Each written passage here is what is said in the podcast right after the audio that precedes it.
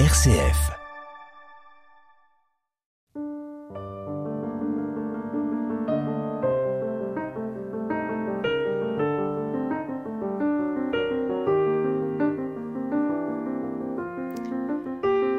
On ne peut être homme sans âme, comme l'écrivait Blaise Pascal. Qu'est-ce que l'âme? Un principe vital, ce qui nous anime, nous donne la vie. L'âme est aussi comprise comme une entité immatérielle. Mais à la différence de l'esprit, qui désigne une activité plutôt intellectuelle, l'âme serait plutôt de nature spirituelle, distincte du corps matériel et mortel. L'âme est l'expression de notre vie intérieure. Elle est dans la tradition chrétienne définie comme immortelle, immatérielle. Rien n'est donc plus difficile à concevoir que l'âme. Âme paradoxale ou âme secrète, elle reste indéfinissable, mais alors comment pourrions-nous penser l'homme sans son âme? Notre entretien a pour objet aujourd'hui rien de moins qu'une anatomie de l'âme. Pour sonder cette âme essentielle à notre humanité mais mystérieuse, j'ai la joie d'accueillir Laurent Thirouin, professeur émérite de littérature à l'Université de Lyon, auteur de nombreuses études consacrées à l'œuvre de Pascal. Laurent Thirouin, bonjour. Bonjour Sarah Brunel. Alors vous avez récemment participé à un colloque organisé par l'Université catholique de Lyon sur la question de l'âme avec un thème assez étonnant, l'éclipse de l'âme. Un mot moins courant peut-être aujourd'hui, l'âme, qui nous invite à puiser dans notre tradition philosophique, dans notre tradition aussi théologique, chrétienne. Et il existe une grande diversité d'approches, de définitions. Alors tout d'abord, quel sens Pascal, lui, au XVIIe siècle, donnait-il à l'âme? Peut-être que la, chose la plus surprenante, et, un peu décevante au début d'une émission sur l'âme, c'est qu'il ne semble pas que ça soit un sujet essentiel pour Pascal. En tout cas, ça n'est pas un sujet philosophique. Il y a une tradition de questionnement philosophique sur l'âme. Donc, un de ses grands contemporains euh, s'est beaucoup illustré par euh, sa définition de l'âme et son articulation de l'âme et du corps. C'est Descartes. Et quand on parcourt l'œuvre de Pascal, on a l'impression qu'il utilise le terme d'âme comme vous et moi c'est-à-dire n'importe comment, sans s'astreindre à une grande technicité philosophique. Euh, ce qui, a priori, est décevant quand on est amené à faire un, euh, développement euh, construit et savant sur l'âme, et qui en fait est une bonne chose parce qu'il est très près de nous. Il est très embarrassé par l'âme. Il a du mal à penser l'âme. C'est-à-dire qu'il est comme nous, exactement. Il sent qu'on peut pas faire sans, et en même temps, il sait pas comment faire avec. Alors l'âme euh, est pensée comme distincte du corps. Hein. Vous faisiez référence à Descartes, à son dualisme, euh, qui, enfin, on connaît Descartes de ce point de vue-là. Euh, reconnaître une spécificité de l'âme à partir de l'opposition avec le corps. Pascal le conçoit ainsi. Oui, il n'y a, pas de doute. Mais on comprend, il y, a, un, texte très étrange qui est une polémique, texte difficile, hein, qui est une polémique de Pascal contre la conception eucharistique de Descartes. Et il s'oppose à Descartes d'abord à travers la notion de corps. Qu'est-ce qu'un corps? Alors pour Descartes, c'est une substance étendue. Pour Pascal, le corps, c'est beaucoup plus qu'une substance étendue. Une substance étendue, un corps, c'est de l'espace, avant tout de la matière. Voilà, c'est de l'espace. C'est comme toute matière, c'est de l'espace. Donc si, si on articule le monde, comme le fait Descartes, entre substance pensante et substance étendue, on aurait le rapport de l'âme et du corps et le rapport entre ces deux types de substances. C'est pas du tout ça pour Pascal. Pour Pascal, il y a une réalité du corps euh, qui l'amène à dire un truisme, mais un truisme qui est, qui est en fait très troublant. Il, répond à Descartes, le bras gauche n'est pas le droit. Voilà, un corps, c'est de la matière, certes, mais de la matière constituée d'une certaine manière et qu'on ne peut pas complètement euh, assimiler à de l'espace. Donc, pour lui, autant le corps que l'âme sont difficiles à penser. Alors, cela signifie que ce qui est aussi problématique, euh, c'est l'intersection ou c'est la relation, en fait, de, l'âme et du corps. Oui, voilà. Ce qui est vécu, ce qui est senti. Tout à euh, fait, tout à fait. Et il y a un texte, euh, une pensée qui porte le numéro 656 dans l'édition Cellier en livre de poche, une pensée où Pascal formule un certain nombre d'antilogies, de, contradictions, de choses qu'il n'arrive pas à penser. Alors, il dit incompréhensible que Dieu soit et incompréhensible qu'il ne soit pas. Que l'âme soit avec le corps, que nous n'ayons point d'âme. Que le monde soit créé, qu'il ne le soit pas. Que le péché originel soit et qu'il ne soit pas. Quatre, quatre contraires aussi incompréhensibles les uns que les autres. Et dans ces quatre contraires, il y a l'âme. Et si je vous relis le passage sur l'âme, il est très éclairant. Incompréhensible que l'âme soit avec le corps et incompréhensible que nous n'ayons point d'âme. Donc euh, l'âme est à la fois, enfin l'articulation du corps et de l'âme est inconcevable. Euh, donc de ce point de vue-là, il est totalement en désaccord avec Descartes, qui lui a travaillé jusqu'à la fin de ses jours à penser cette articulation, jusqu'à même trouver dans le corps un lieu précis où, se faisait la rencontre euh, des deux substances, hein, qui était pour Descartes la, la glande pinéale. Euh, rien, rien de comparable chez, chez Pascal. Alors, si c'est euh, assez incompréhensible, cette non seulement ce qu'est l'âme en elle-même, ce qu'est la relation de l'âme et du corps, est-ce qu'on pourrait dire que pour Pascal, je, je l'expérimente? Enfin, il y a quelque chose qui est, qui est vécu. C'est ça. C'est-à-dire que c'est incompréhensible, mais c'est indispensable. Alors de ce point de vue-là, il est, il est comme, comme tout chrétien ou comme tout, comme tout spiritualiste, il pense que ce qui caractérise l'homme, c'est son âme. Mais comment trouver l'âme? Où la trouver? Comment la chercher?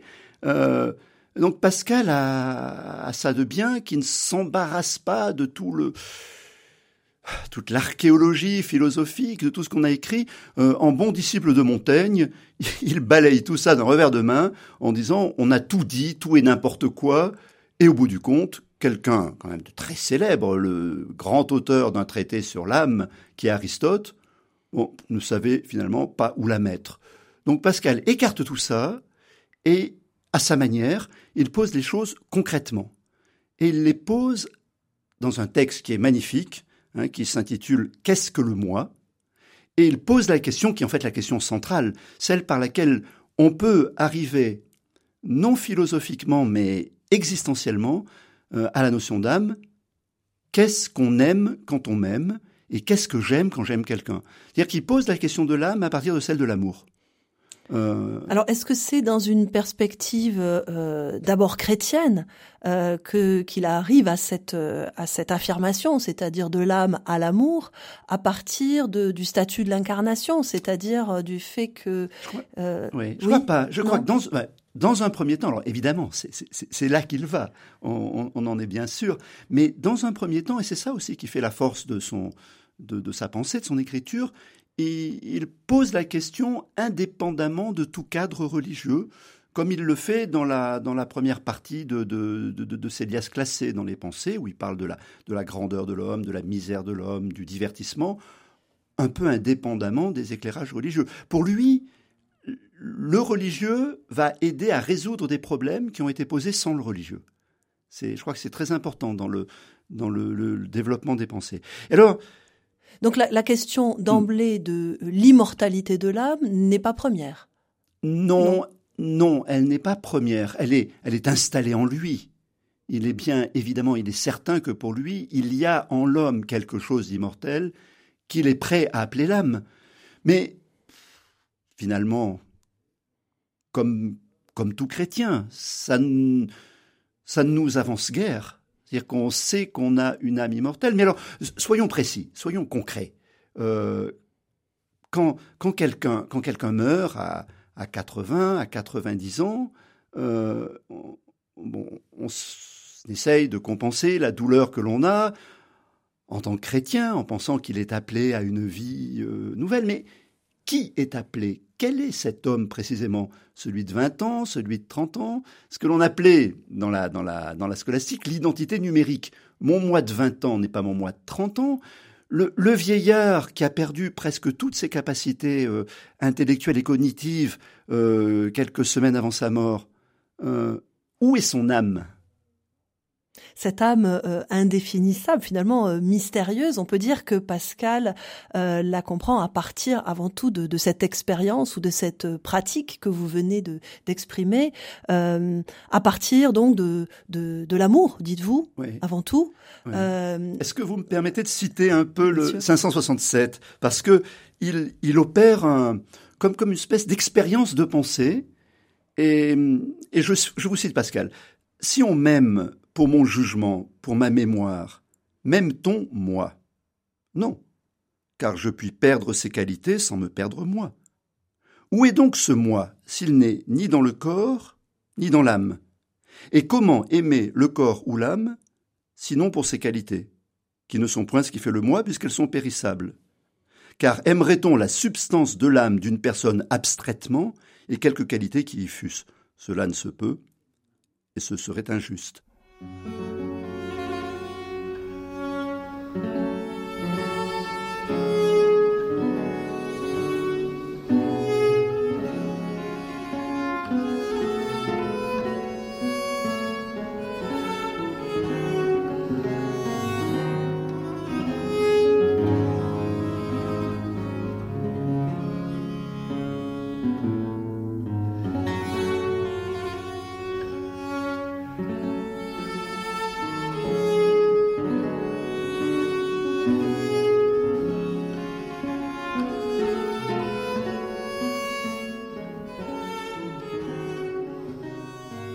Dialogue, présenté par Sarah Brunel.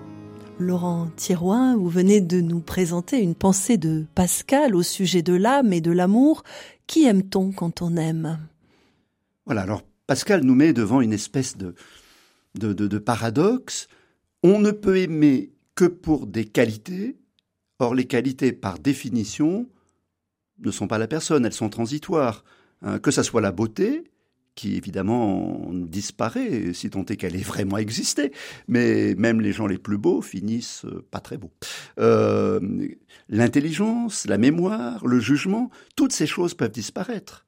Toutes les donc, qualités sont périssables. Toutes les qualités sont accessoires, accessoires, puisque ce sont des qualités. Et donc Pascal nous met devant cette alternative impossible. Si on m'aime pour des qualités, on ne m'aime pas moi, mais on ne peut pas aimer quelqu'un abstraitement peut pas aimer une substance théoriquement. Donc, qu'est-ce que c'est que cet amour? Voilà. Et en fait, Pascal ne le développe pas en partant de l'idée d'âme, mais on comprend bien que c'est le problème de l'âme qui se pose derrière et qui est posé à travers la question de l'amour. Euh, on peut le revoir par un autre biais dans un très célèbre texte qui est celui des trois ordres, euh, 339 celliers. Mais les trois ordres, c'est-à-dire? C'est-à-dire l'ordre des corps, l'ordre des esprits et l'ordre de ce que Pascal n'appelle pas l'âme, de façon très étrange, qu'il appelle l'ordre de la charité. Oui. Alors, lorsque vous expliquiez, vous nous rendiez compte de, cette difficulté autour de l'âme, toutes les qualités sont accessoires ou sont vouées à disparaître. Alors, doit-on comprendre que l'âme, c'est ce qui reste ou euh, doit-on comprendre que l'âme, c'est euh, ça met en jeu quelque chose qui relèverait de, de l'identité, mais mais c'est pas ça parce que c'est quelque chose qui est quand même plus élevé et plus voilà, permanent. On, on l'entreaperçoit. On va pas, pas bien plus loin avec ce fragment 567, mais on l'entreaperçoit à travers la question de l'amour. Il y a qu'on peut aimer une personne quand elle est très dégradée, physiquement, psychiquement, et donc on voit bien que l'âme n'est pas la psyché, la, la psyché. Euh, parce que sinon, bah sinon on aurait raison de, de faire disparaître euh, tous les handicapés euh, mentaux ou même physiques. Euh, si on, on, réduit l'âme à si une activité ré... intellectuelle, voilà, on exclut voilà, une grande voilà. part de notre Donc, humanité. Qu'est-ce qui fait qu'on peut aimer une personne très abîmée?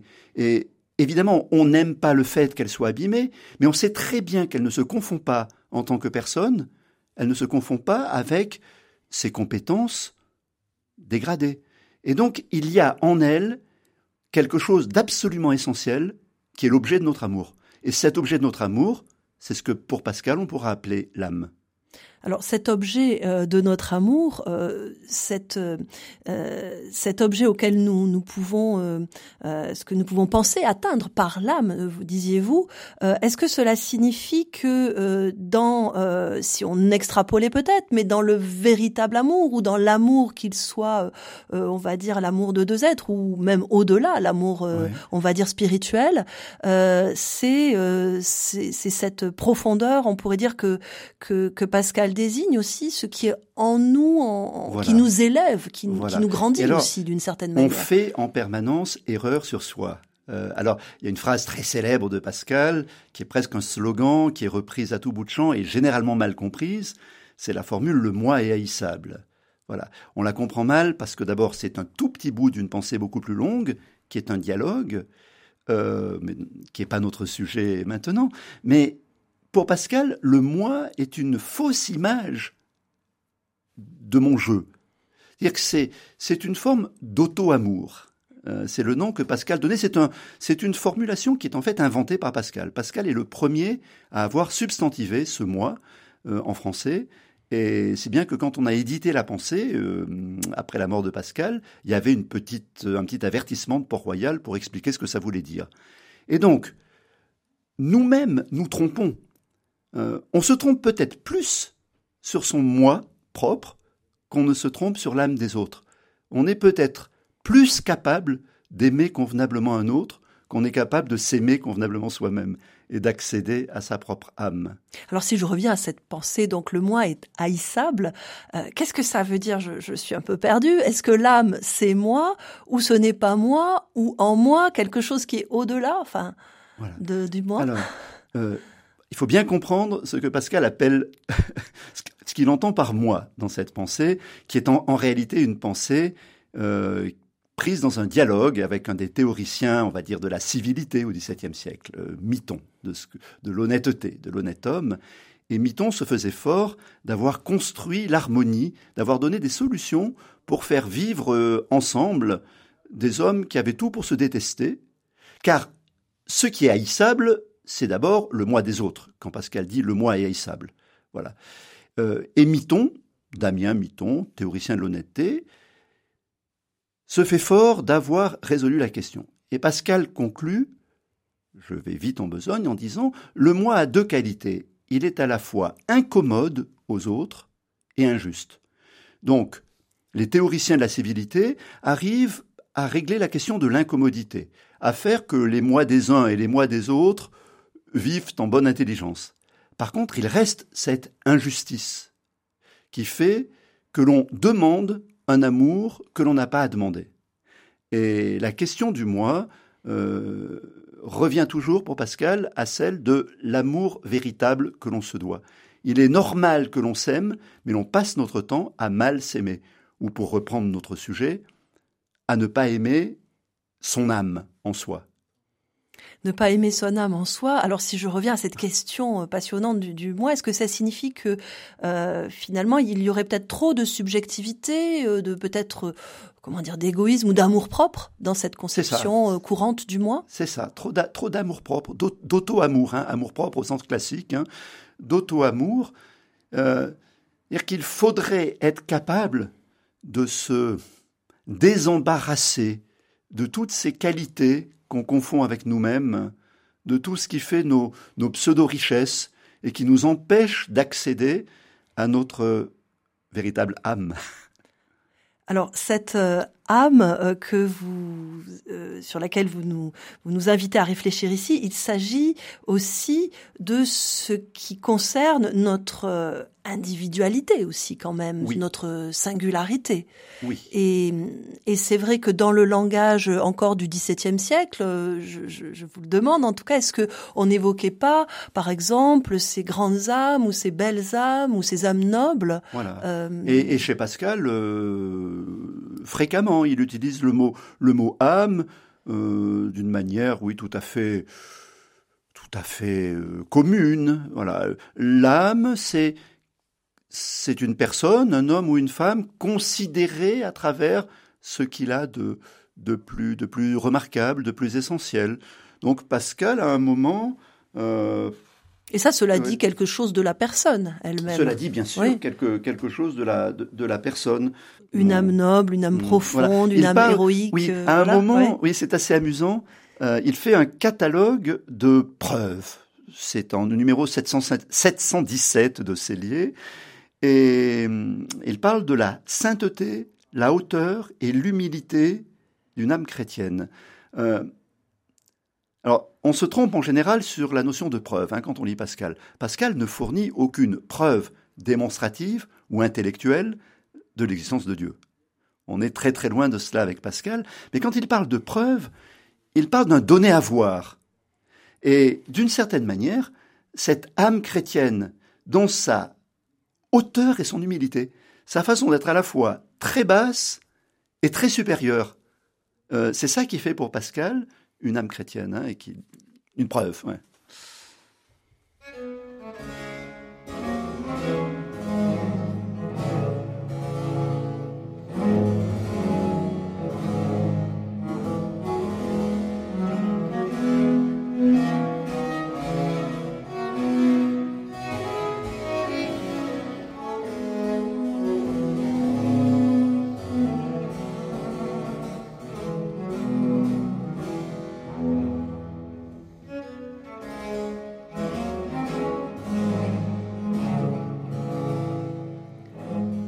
son mémorial, une sorte de testament de, Pascal, euh, on peut lire cette phrase énigmatique grandeur de l'âme humaine.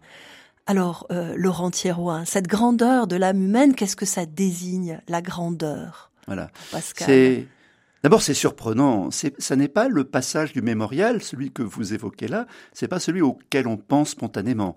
Vous vous rappelez, le mémorial, c'est ce que Pascal avait écrit pour lui-même à la suite d'une expérience religieuse tout à fait prenante, euh, huit ans avant sa mort, en 1654. Donc on y lit, c'est là qu'on lit euh, Dieu d'Abraham, Dieu d'Isaac et de Jacob, non pas le Dieu des philosophes et des savants. C'est là qu'on lit aussi joie, joie, pleurs de joie. Et en plein milieu de ce texte, dans la jubilation d'une espèce de présence qui se révélait à lui, Pascal s'exclame grandeur de l'âme humaine. Euh, et voilà quelque chose qui doit d'abord nous surprendre et puis euh, nourrir notre méditation. Parce que c'est un homme face à la mort et face au mystère de la résurrection aussi. Euh, pas encore vraiment face à la mmh. mort. Hein, et mmh. bon, il a presque toujours été malade, Pascal. Mais là, je pense pas qu'il se voyait mourant en 1654. Il avait, mmh. il avait encore euh, toutes les provinciales, toutes les pensées à écrire. On est, ça n'est pas encore le, Pascal. Face à la question de la mort. Voilà. Mais c'est-à-dire que quand il a le sentiment pendant deux heures que la réalité de Dieu s'impose à lui comme par une sorte de rencontre, car pour Pascal, il n'y a pas de preuve de Dieu, il ne peut y avoir que des rencontres avec Dieu, et donc on ne peut pas rencontrer Dieu à la place de quelqu'un d'autre. Enfin, lui, il a éprouvé ce 23 novembre 1654, et ce qui est frappant, c'est que ça aille de pair avec une découverte sur l'âme de l'homme. Que Dieu soit possible à l'homme, ça veut dire pour reprendre des formules qui nous sont familières et que Pascal n'utilise pas, que l'homme est capable de Dieu. Et que l'homme soit capable de Dieu, ça fait que son âme est de ce point de vue-là grande. Et donc, c'est pour lui une seule et même chose que d'acquérir une forme de certitude de Dieu et d'acquérir une forme de certitude de la grandeur de l'âme, de la présence et de la grandeur de l'âme. Donc on pourrait dire, je crois que ça serait assez, ça ne serait pas le trahir, de dire que ce que Pascal appelle l'âme, c'est ce qui est grand en l'homme. C'est ce qui va permettre de désigner le lieu de la grandeur. Et si je, cite un, texte qui est beaucoup, beaucoup moins religieux, solennel et impressionnant que celui du mémorial, qui dit, entre parenthèses, ce n'était pas un texte fait pour être connu. C'est un texte qu'on a trouvé après sa mort, mais qui n'était pas du tout destiné à d'autres qu'à lui-même. Mais on lit dans les pensées, euh, fragment 30, nous avons une si grande idée de l'âme de l'homme que nous ne pouvons souffrir d'en être méprisés et de n'être pas dans l'estime d'une âme. Toute la félicité des hommes consiste dans cette estime. Et Pascal ne se moque pas du besoin de reconnaissance que nous avons. Il ne le dit pas pour nous humilier en montrant notre futilité, comme quoi il faut être reconnu par les autres. Il montre que notre félicité dépend d'une estime des hommes, des autres hommes que notre bonheur euh, dépend aussi de cette reconnaissance de. Mais quand on lit le texte de près, on voit qu'il ne parle pas de l'estime des hommes, mais de l'âme de l'homme. C'est-à-dire que c'est parce qu'il y a, nous avons une si grande idée de l'âme de l'homme et pas une si grande idée de l'homme. C'est-à-dire que c'est vraiment le lieu de la grandeur dans tous les sens du terme. C'est ce qui, en l'humanité, fait soyons simples, pour une fois, elle va été très simple jusqu'à présent, qu'on n'est pas des animaux, qu'on se distingue fondamentalement d'un animal, qu'il y a en nous une forme d'appel très supérieure. Euh, tout le monde connaît la formule, la très belle formule de Pascal, hein, euh, l'homme passe infiniment l'homme, et cette capacité de l'homme à être plus que lui-même, ce qui fait qu'on ne peut pas réduire l'homme à l'homme, ça pourrait être l'âme. Ça pourrait être ce que Pascal appelle l'âme, ce qui est fondamentalement grand en l'homme. Alors, Laurent Thierouin, on insiste quand même souvent sur la misère de l'homme euh, chez Pascal. Alors, est-ce que c'est contradictoire? Euh, ou, bien comment accorder ces deux constats de la misère et de la grandeur Je suis content que vous me fassiez cette objection parce que ça me paraît vraiment un point très très important. il y a une fausse présentation des pensées et de l'œuvre de Pascal et de l'anthropologie de Pascal qui a vraiment eu cours pour des raisons explicables parce que les textes, les textes on va dire, angoissés et angoissants de Pascal sont tellement superbes que c'est un peu comme des films d'horreur, quoi. On est, euh, on sait qu'on va être mal après, mais on y va par plaisir. Voilà. Donc on a beaucoup admiré les textes de Pascal, insistant sur le vertige, l'abandon, le gouffre, la misère. C'est bien que ça s'est un peu attaché à la personnalité de Pascal. Et ça, c'est un contresens en réalité. Enfin, c'est pas un contresens. C'est ce que Pascal appellerait une hérésie plutôt. C'est-à-dire, c'est-à-dire ne, garder qu'une vérité là où il y en a deux. Euh, donc, pour beaucoup de personnes, et surtout au 19e, c'était très clair au 19e, euh, pour beaucoup de personnes, Pascal faisait un portrait désolant de l'homme, et quand l'homme était bien terrifié, il arrivait avec la proposition religieuse qui allait pouvoir lui permettre de retrouver un peu goût à la vie. À mon avis, ça n'est pas du tout, du tout ce qui se joue dans les pensées. Ce qui se joue, c'est un homme paradoxal. Un homme paradoxal, c'est-à-dire à la fois grand et misérable à la fois incohérent et rationnel, euh, à la fois capable de produire du bonheur et de faire son propre malheur. Et donc, il veut faire un portrait tellement paradoxal de l'homme qu'au bout du compte, l'homme devienne incompréhensible à l'homme. Et à partir de là, il présente, disons, le, la lecture religieuse, non pas du tout comme euh, sorte de proposition consolatrice, mais comme la possibilité d'une explication de cette incompréhensibilité de l'homme. Dans, dans l'alias contrariété, on trouve cette espèce de, quasi-poème euh, provocateur. S'il se vante, je l'abaisse, s'il s'abaisse, je le vante, et le contredit toujours, jusqu'à ce qu'il comprenne qu'il est un monstre incompréhensible. Donc Pascal veut nous rendre incompréhensibles à nos propres yeux, parce que on est plus que ce qu'on croit être pour euh, une dernière et très rapide question. Donc finalement, cette fécondité, finalement, de, de, la compréhension, de comprendre nos propres contradictions, nous conduit aussi à une certaine pratique, finalement, une dimension pratique, ce, quelque chose qui implique aussi une manière de vivre. Oui. Pour Pascal. Oui, oui, tout à fait. Ça implique ça implique toujours en permanence une forme de, de, de désolation et une forme de jubilation, et puis, je dirais, euh, on en reparlera peut-être, mais euh, Pascal est celui qui a, fini sa vie en organisant un système de transport en commun. Euh, donc, qui en a vu aussi l'impact très concret. Hein. Voilà, voilà. Qui n'abandonnait pas l'homme à son triste sort. Merci infiniment, Laurent Thirois. Alors, vous nous invitez à relire Pascal pour donner tout son sens à l'exploration de notre condition humaine pour le bien de notre âme. Merci à Pascal Gauthier à la réalisation technique.